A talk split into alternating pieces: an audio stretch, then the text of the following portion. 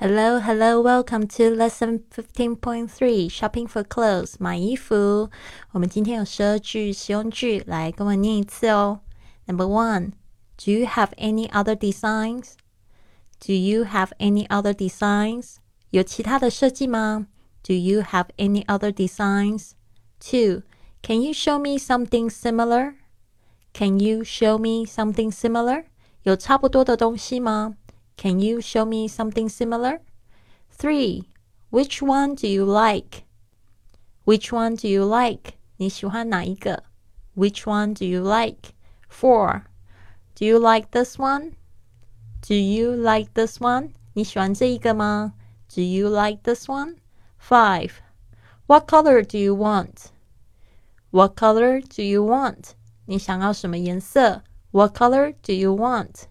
6. White or some light color, I think. White or some light color, I think.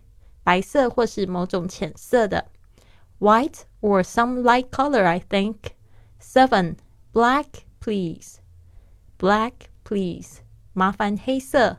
Black, please. Eight. The color suits you. The color suits you. 这颜色适合你。The color suits you.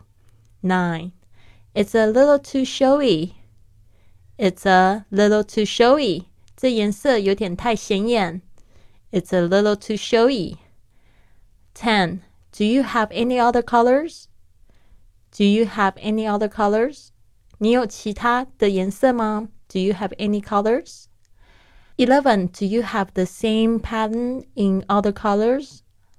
Do you have same do you have the same pattern in other colors? 这图案有其他颜色吗?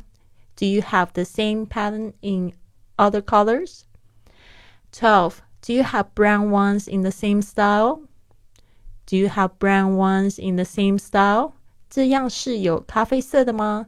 Do you have brown ones in the same style? 好的，希望你有学到非常多。我们下一期的训练营，如果想要知道的话呢，请到我的公众微信账号是“贵旅特”，贵是贵重的贵，旅行的旅，特别的特，回复“训练营”就可以知道参加的方式喽。